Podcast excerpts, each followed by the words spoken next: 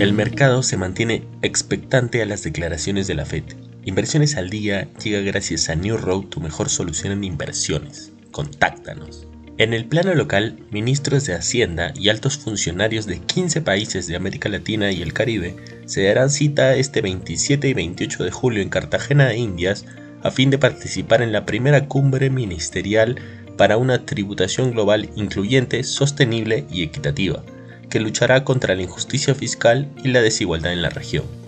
La Comisión Económica de América Latina y el Caribe creará una plataforma regional interministerial para lograr acuerdos en materia de política tributaria internacional, con disposiciones que se buscarán impulsar desde una perspectiva que sea más progresiva, equitativa y sostenible. Cabe mencionar que la región de América Latina y el Caribe es una de las áreas más desiguales del mundo, donde el 10% concentra el 77% de la riqueza total de los hogares, mientras que el 50% inferior de la distribución ni siquiera posee el 1%. En los mercados internacionales, los índices estadounidenses subieron en medio de resultados corporativos mixtos. La temporada de ganancias está en marcha con casi 130 compañías del S&P 500 que han reportado ganancias del segundo trimestre hasta el momento, de sus nombres, alrededor del 79% han superado las expectativas de los analistas, según muestran los datos de FactSet.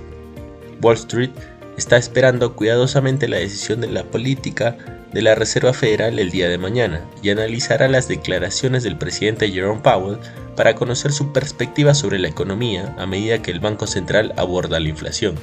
Los datos de futuros fondos federales muestran una probabilidad del 98% de un aumento de un cuarto de punto porcentual.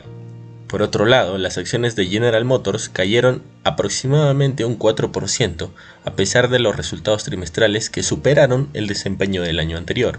Los analistas cuestionaron las estrategias de precios de la compañía, la orientación de rentabilidad de EVs y la capacidad de alcanzar los objetos previamente anunciados para los vehículos. Hemos experimentado retrasos inesperados en la rampa porque nuestro proveedor de equipos de automatización ha estado luchando con problemas de entrega que están limitando la capacidad de ensamblaje del módulo, dijo la directora ejecutiva Mary Barra. Y no queremos irnos sin mencionar que las acciones de Raytheon Technologies cayeron un 14% después de que el gigante aeroespacial dijo que un problema de fabricación con algunos de sus populares motores requerirá inspecciones aceleradas en unos 200 motores de aviones. Anteriormente la compañía recortó su perspectiva de flujos de efectivo para el año en 500 millones a 4.3 mil millones debido a este problema.